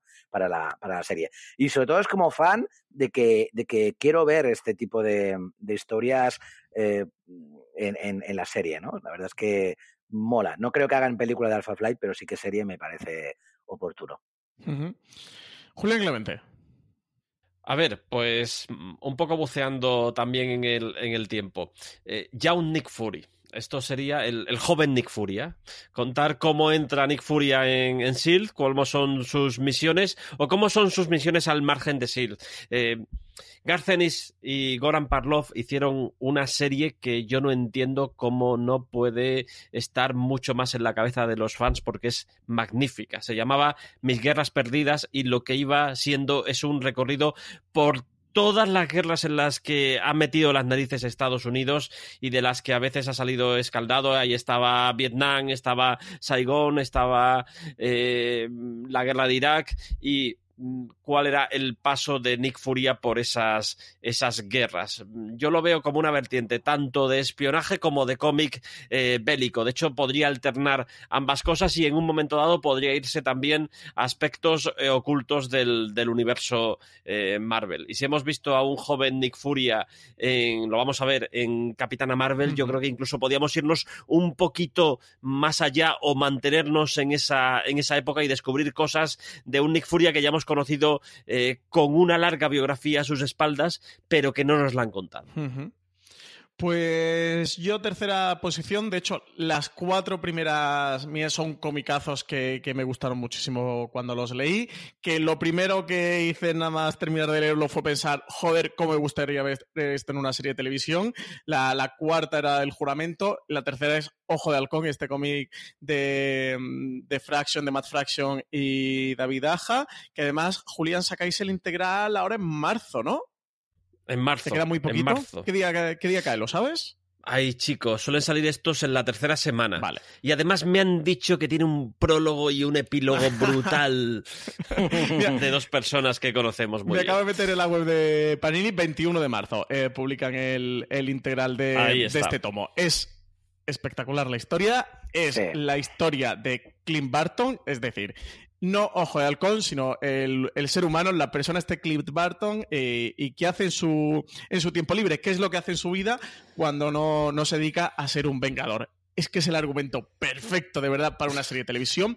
Visualmente es muy chula, muy, muy chula y creo que el estilo además es muy de tele, muy para llevártelo una tele y que, eh, y que queda muy bien. Esta no me la llevaría ni a 6 ni a 8. Esta le daría 10 episodios y tendría 4 o 5 temporadas. Al menos en mi mente tiene entre, tiene entre 4 o 5 temporadas. Entre cosas, y un spin-off con Kate y Bishop. Y un spin-off exactamente con Kate Bishop. Además, duró muchísimos números, ¿no? ¿Cuántos números tiene Ojo de Halcón, Julio? 23, creo recordar. 22, 23 y, y un, un, anual o dos, ahora no caigo. Y un prólogo en Young Avengers, que es cuando se ah, conocen entre 3 y 5 Kate Bishop y Clint Barton sí, sí, sí. Esto no sale. Y, de verdad que es que. Sí, pero, pero tiene que haber episodio para el perro. tiene que haber, tener un episodio para el solo. Y de verdad que es que es que es muy interesante lo que cuentan y es una visión muy, muy, muy de serie de, tele, ¿no? Eso aquí. ¿Quién es este Clint Barton y qué hace en su tiempo libre? ¿Cómo vive en su casa, en su piso, eh, en su bloque, con, con sus vecinos, en su azotea? Es que es una serie de televisión. Así que. Pero no le puede poner banda sonora José Luis Perales. ¿eh? y eso, de, hecho, estas cuatro. Esto de quién es él. estas cuatro primeras posiciones la he hecho de cabeza. Yo soy las cuatro primeras que puse y luego ya a partir de ahí me puse a bichear. Pero estas cuatro fueron de cabeza. Eso, mi, tercera sería este Ojo de Halcón. Por Dios, que Fitch, donde estés, allá donde estés, escúchanos y esta lo tienes que hacer, ¿eh, tío. Y, fíjate que Jeremy Renner em, le daría bien el tipo, ¿eh? Fíjate que a mí como Vengador no me gusta mucho. Como Clint Barton, sí que, sí que lo veo. En las películas de los Vengadores, he tenido ahí mis más y mis menos. Pero para hacer de Clint Barton, para verlo en su casa, tumbado en el sofá viendo la tele, lo compra Jeremy Renner. This holiday, whether you're making a Baker's Simple Truth turkey for 40 or a Murray's Baked Brie for 2, Baker's has fast, fresh delivery and free pickup, so you can make holiday meals that bring you all together to create memories that last. Baker's, fresh for everyone. Free pickup on orders of $35 or more. Restrictions may apply. Choose from a great selection of digital coupons and use them up to five times in one transaction. Check our app for details. Bakers, fresh for everyone. Si estás buscando un buen podcast de análisis y debate en tu idioma, te invito a que escuches Pulso y Péndulo. Yo soy Carlos Curbelo. Y yo soy Fabiola Galindo. Todos los jueves analizamos temas de actualidad en Estados Unidos y Latinoamérica. Fabi y yo no siempre estamos de acuerdo, pero sí tenemos un objetivo común. Queremos servir como antídoto contra las noticias falsas y la polarización. Pulso y péndulo. Busca nuestros episodios en Apple Podcast, Spotify o en tu aplicación favorita. Eh, tercera, mm, eh, perdón, segunda posición, Dani. Pues mira, eh, yo lo que quería era darle un poquito de, rollo a esto de también que, comentas. A mí me gusta mucho el personaje de, Kate Bishop y más que una serie de Ojo de Halcón, había pensado en un Jóvenes Vengadores. Un Jóvenes Vengadores que a lo mejor pueda ser Clint, Barton el, el que eh, lleve un poquito la rienda de los chavales, de los nuevos, ¿no? Como Kate Bishop. Eh, mm, ya, os he hablado de que Wiccan y Beef los hijos de Bruja Escarlata Televisión pues podrían estar, ¿no? Estos personajes Beef no, pero sí que están campeones. Creo que sería una mezcla creo que sería eh, un poquito pillar eh, algunos personajes de los campeones que puede funcionar ahí. Creo que como nombre es más potente un Jóvenes Vengadores que Campeones. Creo que, es un, título que me mola mucho más y que puede vender más en eh, el cine o en las series, ¿vale? Entonces, sería un poquito mezclar conceptos, este tipo de, historias. Creo que una Kate Bishop debe de existir con un Clint Barton al lado y un poquito el, el lenguaje que vimos en ese cómic que tanto te gusta, que creo que realmente es alucinante, ¿no? Y, sería un poquito mezclar, eh, mezclar conceptos, mezclar el concepto de, eh, de, toda la historia de David Aja con, con Kate Bishop y Clint Barton y eh, los jóvenes Vengadores que salieron en la época de, de Vengadores Desunidos y tal, y un poco los campeones. Sería un batiburrillo que, que creo que podría funcionar muy, muy bien. y claro, personajes adolescentes hay eh, la leche, ¿no? Y no son los mismos los personajes adolescentes que, que habían en esa época que los que hay ahora. Creo que yo creo que mezclarían conceptos, ¿no? Y, podría estar muy bien. Un jóvenes vengadores con personajes ahí adolescentes potentes. Sí, jóvenes vengadores y campeones que lo propone Julián, creo, creo que podrían ser las series pero, pero que arrasaran eh, con las series de televisión, ¿eh? o sea, por excelencia de, de verdad de petarlos, que ah, yo, por ejemplo, Runaways, eh, vi la mitad de la primera temporada, no me gustó demasiado y la terminé abandonando, y eso, con jóvenes vengadores o campeones creo que podrían tener esa serie team definitiva con, con superhéroes y poder contar historias muy, muy chulas. Sí, sobre todo porque jóvenes vengadores tiene algún, o sea, tiene personajes que no venden mucho, ¿no? Digamos que el, origen de este grupo, a ver, ese Hulking y tal, que por cierto se habla de que, de que Marvel Studios quiere hacer algo con este personaje, algo más que, que, simplemente un cameo por ahí y ser un personaje secundario. Ellos quieren tener a su propio Hulk, quieren tener un personaje que tenga los poderes de Hulk y poder aprovecharlo y, explotarlo a las mil maravillas. Y se habla de Hulking como ese posible personaje, aunque yo creo que será la cosa. Eh, porque ya teniendo ya los derechos, pues yo creo que tirarían un poquito por ahí. Pero bueno, se habla de Hulking, ¿vale? Entonces este personaje estaría dentro, ¿no? Pero no son superhéroes que, que, que vendan. Pero si tú aquí metes a un Spider-Man Morales, o metes a una Kamala Khan, o metes a, estos personajes que han salido de nuevo cuño, eh, creo que, o un Clint Barton siendo un poquito el que, el que dirige el cotarro, ¿no? Eh, ya lo hemos visto, incluso en Vengadores La Era de Ultron, llevando un poquito las riendas de, de, de, Mercurio y de Bruja Escarlata, ¿no? Nos ha hecho gracia. Creo que Marvel Studios no hace estas cosas por casualidad. Si ha sido el mentor de ella es por algo. Creo que como mentor puede funcionar.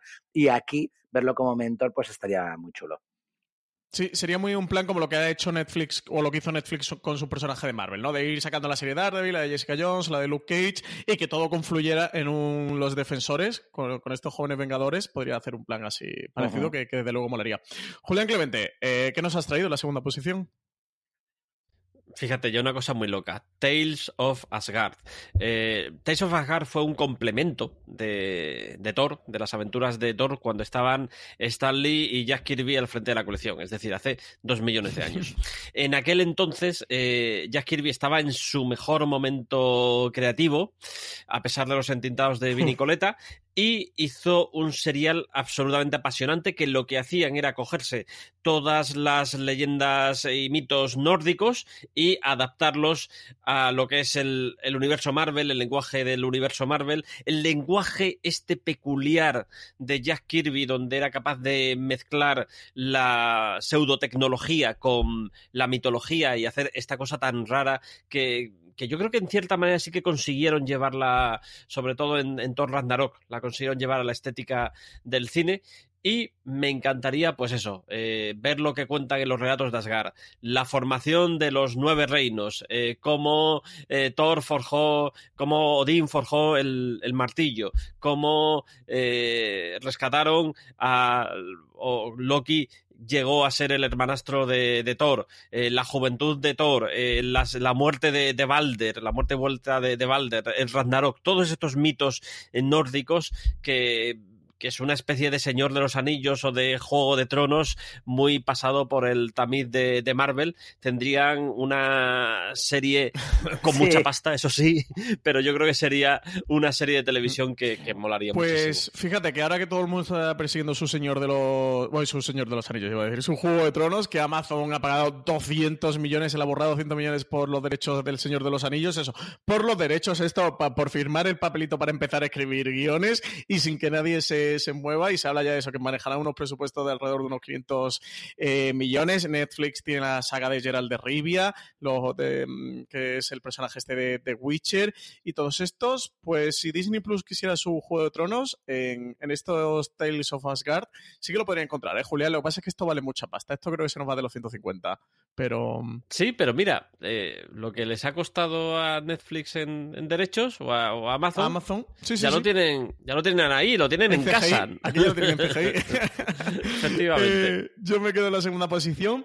Un cómic que hace unas semanas terminé el tercer tomo y porque lo está eh, reeditando Panini. Es el Inmortal Puño de Hierro de Matt Fraction, Ed Brubaker y, y David Aja. Es un cómic que me está encantando, que el primer tomo me gustó mucho, pero el segundo y el tercero, que son las siete ciudades celestiales, es que esto necesita una serie de televisión, Julián. Esto, esto es una serie, es que aquí hay una serie, y una serie cojonuda. Eh, este de nuevo, lo tenía clarísimo. Leyendo el cómic decía, eh, quiero una, una, serie, toda la historia que te cuenta entre Danny Rand, Orson Randall, y todo el rato pensaba, joder, qué pena que he desaprovechado el puño de hierro de Netflix. Qué desaprovechado. ¿Por qué no han contado esa historia tan insulsa?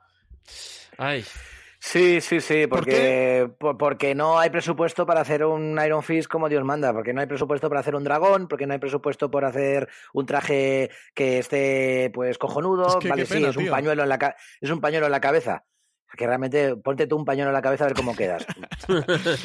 vale, pero si puede quedar bien Daredevil, ¿por qué no puede quedar bien este? ¿no? digamos, el cariño que se le ha dado. Eh, bueno, es que, y, que el guionista, el guionista de Iron Fist, primera temporada, ha sido el mismo que, que el de Inhumanos. O sea, eso no lo sabía, ¿eh? No sabía. Sí, sí. Entonces, claro, estamos hablando de una persona, Scott Back creo que se llama, que, que, ya creo que no, vamos, este señor no va a pasar por Marvel nunca más, digo yo, espero. Y, y Jeff Loeb, bueno, me reservo mi opinión de, de, él, ¿no? Pero creo que aquí en Iron Fist podían haber hecho algo mucho más chulo y tal, pero es por presupuesto y por, por porque, bueno, pues no han bebido del, del cómic, como os he comentado, ¿no? Que creo que, que si hubiesen adaptado más historias, por ejemplo, ¿no? Que dices tú esta historia tan cojonuda, pues, eh, bueno, simplemente tienen que adaptar, ya está, adaptar. Tampoco necesitan los efectos especiales de la, de la hostia. No, sobre todo el primer, el primer tomo, el de El último puño de hierro, creo que se llama, ¿no? Si no me falla uh -huh. la memoria. Es que estaba pensando, digo, porque en las siete ciudades celestiales te metes ya el, en los 150 sí. o los 200 millones, ¿vale? Y en recrear todo, todo ese sí. mundo y tal. Pero el, el, el, primer tomo, que al final te cuenta un poquito también, el, te cuenta el origen de, de, del puño de hierro y te cuentan eh, eh, la parte también un poquito empresarial y de lo que pasa con la corporación. Eh, digo, si es que al final lo que intentan en la primera temporada de, de, Puño de Hierro, pero termina de funcionar, pero te lo cuentan que todo, que tampoco es demasiado interesante, pero un poco farragoso. Digo, hostia, si, si tienes el cómic, ¿por qué no empiezas a meterle cuchillo aquí? Si tienes los derechos. Claro, claro. Pero... adaptas, adaptas y sobre todo contrata a un actor que sepa hacer eh, este tipo de peleas y contrata a un mejor equipo de coreógrafos. Eh, o yo qué sé, o bebe de las películas de karate o de kung fu, yo, ¿sabes? Darle un toque eh, místico al rollo, yo qué sé, hay mil cosas que se le pueden haber hecho a esa serie y, y, la verdad que, mira, es que te... Luego ves que sí que han querido mm, adaptar un poquito la historia de, de Matt Fraction, con algunas chorradas que han salido en la segunda temporada, que no está sí, segunda, del todo mal, sí. no está del todo mal, pero vamos, han dejado el final de la película el final de la serie como una cosa súper loca, tío. O sea, ha sido, la primera temporada es una mierda, vamos a hacer una cosa loca en la segunda para al menos entretener. Eso ha sido y es lo que han hecho. Pues nada, King Fage, si nos estás escuchando allá donde estés, el inmortal puño de hierro de Fraction y Brubaker tiene que tener una buena serie. Así que ahí se queda. Pero yo creo que ellos, ellos son conscientes un poco de todo lo que ha pasado con, con Puño de Hierro. Incluso el hecho de que tengan los ojos puestos en Sanchi me hace pensar que Puño de Hierro lo tienen muy, muy, muy complicado. Igual que Daredevil yo creo que lo recuperarán. El castigador me costaría mucho pensar que no lo van a recuperar. Puño de Hierro es el personaje que más, más difícil lo sí. tiene para tener continuidad. Sí, sí. Sí, yo también lo creo. Se lo han cargado, es que se lo han cargado. Sí, o sea, sí, no... sí, sí, lo han fulminado. A, a, ahora sí. no puede volver a ser un tío guay, o sea, ya está, ya se lo han cargado, se lo han fulminado. La cama, uy, la cama, la, la carta está, está ¿Qué, quemada. ¿Qué estabas pensando? ¿Qué, ¿Qué estabas pensando tú? la carta está quemada con Puño de Hierro en unos cuantos años. Eh, Dani Lagui, la serie que más ganas tienes de ver en Disney Plus. Pues yo es que hay un personaje que me vuelve loco y que, y que lo quiero sea como sea, o en peli o en serie, que es Caballero Luna. Caballero Luna Moon Knight es un personajazo, en su época fue el mejor cómic de, de, Batman, se había dicho, eh, hace, hace ya bastante tiempo. Y, la verdad que, bueno, tiene cosas muy, muy chulas. El origen me, me, encanta, el rollo de que es un tipo que está totalmente desquiciado y loco y que tiene bipolar, tripolar y todo ese rollo. Creo que se necesita un muy buen actor para poder hacer este tipo de, de personaje. Creo que eh, harían un cast brutal, cogerían algún actorazo. Y, y sobre todo el rollo de mezclaría un poquito con las historias de Warren Ellis, ¿no? Que, que, también me ha molado el traje ese que llevaba y era un poquito todavía más loco, ¿no? Y el traje blanco, así con la máscara. No tanto a lo mejor como, o sea, ahí se, desvió bastante de, de, la, de, la, de la estética Batman, que es un poquito el Batman blanco, ¿no?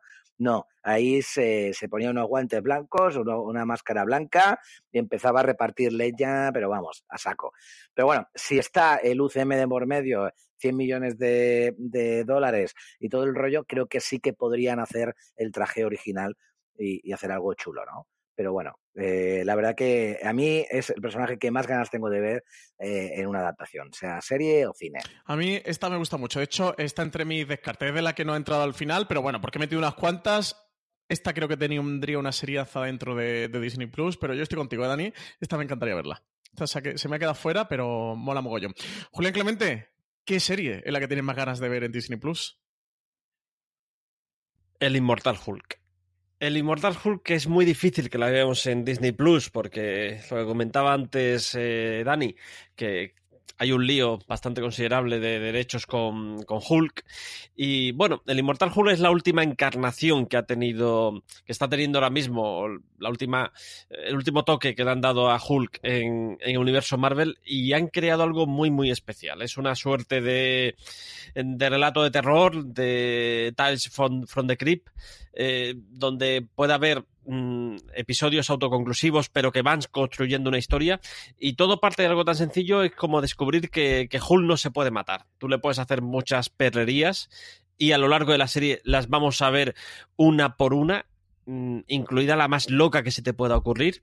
Eh, que al final Hulk siempre acaba volviendo y siempre acaba eh, saliendo de la tumba. Y solo con ese, con ese principio, un Hulk eh, muy loco, pero muy pasado por el género de terror, eh, a mí ya me han conseguido. Y me gustaría mucho ver ese Hulk, y la verdad es que le veo posibilidades. Un Hulk eh, alejado de, de, los Vengadores que viva sus propias historias. Pero con, con un más toque rúfalo sin más rúfalo. Yo lo veo con más Sí. Rúfalo, evidentemente. No, la verdad es que es una historia que, que a mí de las grapas que están saliendo ahora mismo estoy alucinando más. O sea, me encanta. Me encanta porque es una vuelta de tuerca al personaje y, y tiene su, sus guiños a la serie de Hulk un poquito. La serie que se hizo, ¿no? En plan, un poco fugitivo, volviendo un poco al Hulk fugi- fugitivo y tal. Y me mola, me mola bastante. Así que sí que, sí que compro. Lástima del tema de los derechos, tío. Sí. Fíjate que en el Mortal Hulk hay una, hay una periodista que es- está intentando averiguar qué pasa porque, claro, eh, nadie sabe que Hulk es inmortal, nadie sabe que Bruce Banner está por ahí suelto. Y, y ella más o menos es la que va atando cabos y se llama Jackie McGee, que es un homenaje a Jack McGee, que era el tipo al que perseguía, que perseguía Hulk en la serie de los años 70 y 80 y que era aquel al que le decía eh, Bruce Banner, eh, David Banner, perdón, eh, señor McGee, no me haga enfadar, no le gustaría verme enfadado. Pues yo también compro, Julián. También tiene mi- mi- mis acciones de Disney contigo. pues yo, eh, la serie que más me gustaría ver en Disney Plus, con la que me haría más feliz Bob Iger y con la bueno. Eh, No voy a mentir, va, a tener mi suscripción el, primer día que salga, pero vaya, con la que tendría mi suscripción garantizada y de por vida sería si cogieran esa maravilla que hizo Tom King y, y dibujó Gabriel Hernández Hualta, eh, que es la visión. Es de los cómics que más me ha molado en los últimos años, que más me ha impactado. No es de los visualmente eh, más espectaculares, entendido espectáculo por, por peleas y por grandes combates y porque haya eh, muchos superhéroes dándose de leches. Esta, como en El Ojo de Halcón y lo que contaba de Clint Martin, es más una historia introspectiva, una historia de, de, de la visión, pero la visión en su día a día, la visión intentando ser una persona corriente. Él eh, intentando tener lo que no tiene, que es eh, ser humano, tener esa humanidad. Él ya tiene superpoderes, tiene, tiene, mm, tiene ca- capacidades que los, que los seres humanos no tienen, pero no tiene eh, lo, que, lo que los seres humanos sí que tienen, que ser una persona corriente, trabajar casi como un funcionario, que es lo que él está Hmm. buscando, y, y tener su familia y tener su vida eh, normal. Creo que ahí eh, la, el, el Disney Plus podría hacer una serie fantástica. Ahora que además han confirmado lo de la visión y, y Bruja Escarlata, pues creo que esto se va a quedar por ahí un poquito tal. Dani, tú decías que, que decían que iban a intentar adaptar algo de lo de Tom King. Sí, sí, sí, sí. eh, la idea de Marvel Studios es adaptar eh, la, la historia de Tom King totalmente. O sea, no, Van no- hay tiro, duda ¿no? de ello. ¿Y han comentado cómo van a darle encaja a la Bruja Escarlata con todo esto? No, todavía no. Eso, eso, yo te estoy hablando de, de- de rumores bastante de, de fuentes eh, confiables, ¿vale? Pero, pero de eso no se ha hablado todavía. Lo que sí que llama la atención, ¿no? Eh, la relación que, que tienen ellos ya en Infinity War. Ya se les ve que tienen ganas de huir, tienen ganas de dejarlo un poquito, ¿no? De estar juntos, ¿no? Y creo que eso casa mucho con el, el rollo de, de hacer una serie e intentar eh, no estar eh, en el mundo este de los superhéroes, sino tener su propia vida, ¿no? Intentar huir de todo eso y ver que realmente no pueden, ¿no? Ujú. Entonces creo que, creo que pueden tirar por ahí y está, y está guay. pero sí, Tom King, la historia de Tom King la, la quieren adaptar más o Sí, menos. es un auténtico mecazo. Bueno, premio Eisner, yo creo que ha sido los cómics que más han removido en Marvel en los últimos años, así que, que esto tiene que tener su serie de televisión, Kevin Feige. Pues nada, con esto hemos terminado nuestros, nuestro top 10 de esos cómics de Marvel o de esas historias de Marvel que nos gustaría ver en Disney Plus, que Disney Plus le diera mm, una serie. eh, y vamos a repasar un poquito otras historias, otros cómics que nos gustaría ver, pero llevamos casi una hora y media de, podcast, de programa, así que, que nos vamos a quedar, vamos a quedar ya aquí que nos hemos quedado sin tiempo. Julián Clemente, mil millones de gracias por estar eh, en otro programa de, de Fuera de Series y nada, nos escuchamos pronto. Venga, muchas gracias a vosotros. Me quedo con muchas ganas de ese, de ese bonus track. Eh, Sí, sí, yo, yo, yo lo tenía aquí apuntado y a mí- a- a- ahora es un jarro de agua fría. a esto, ver, o sea. Julián, quieres mencionarlo rápido, pero no puedes decir ni de qué va. ¿eh? Dicen los títulos y los dejamos ahí. Los invasores, es decir, Capitán América y colegas en la Segunda Guerra Mundial. El joven Charles Xavier. Charles Xavier recorriendo el universo Marvel antes de formar la Patrulla X. Y una serie animada de los Cuatro Fantásticos. La necesitamos como el hambre. eh, Dani Lagui, eh, de nuevo, mil millones de, de gracias por estar aquí con nosotros, que ha sido un placer, que tenía ganas de, de hace mucho tiempo de grabar contigo un programa de fuera de series. Sí. Espero eh, tenerte de nuevo por aquí pronto. Muchas gracias por haber aceptado la invitación y recordar a todo el mundo que, que lo podéis seguir escuchando y además viendo en su canal de YouTube Strip Marvel. Buscadlo porque es un canal fantástico si, si os interesa todo el universo de, de Marvel. Y también tenéis ese libro de cómo conocía vuestra Marvel, que lo podéis encontrar eso, Amazon, Corte Inglés, Fnac, mm, todas las tiendas del mundo, la página web de, de Panini. si os interesa el universo cinematográfico de Marvel, es un imprescindible. Así que, Dani, muchas gracias y venga, dinos ese bonus track que, que yo, no, yo no te puedo dejar con, el, con ese jarrón de agua fría que decías. Pues bueno, primero de todo, muchísimas gracias a, vosotros por invitarme y, siempre es un placeraco compartir, compartir charla con, con el maestro, con Julián. Eh, y nada, digo más o menos así rápido. Primero, eh, lo que ha- mira, justo cuando has dicho Julián lo de la serie de los Juegos Fantásticos, pues hacer una remasterización de la serie de Spider-Man y la serie de X-Men de los 90, en plan como han hecho con la serie de Batman en, en, la, en la plataforma de Warner. ¿vale? Algo así. Y serie de Domino, del personaje que hemos visto en la película de Idea Deadpool. molona, idea molona. Un Mar- Marvel to- eh, Marvel Two in One.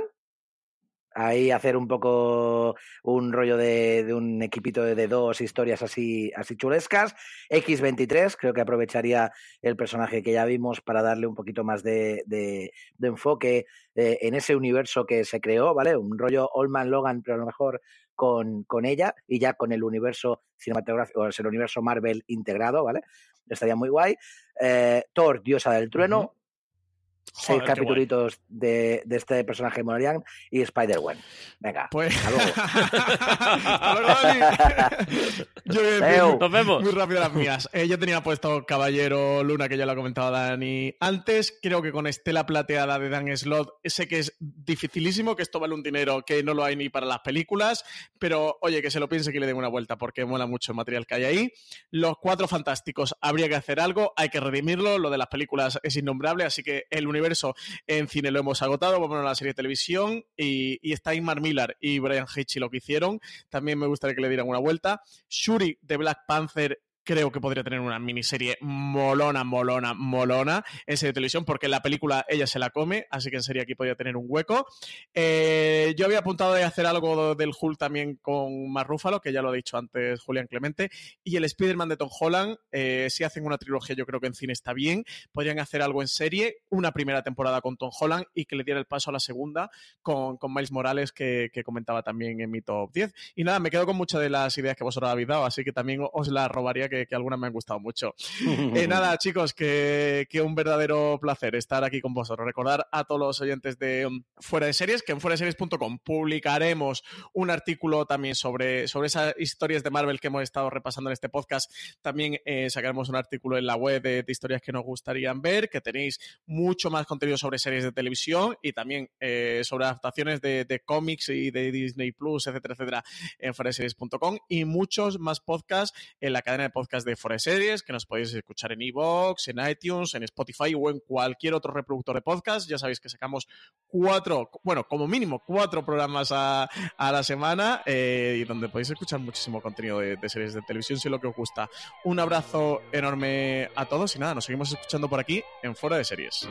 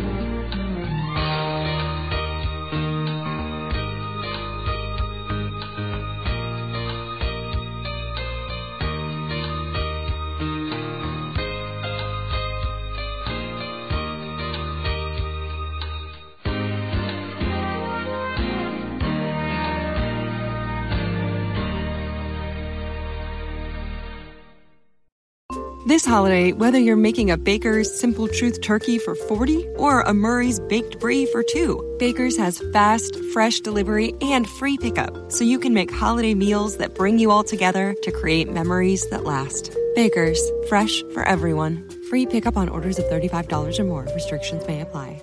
Choose from a great selection of digital coupons and use them up to five times in one transaction. Check our app for details. Baker's, fresh for everyone.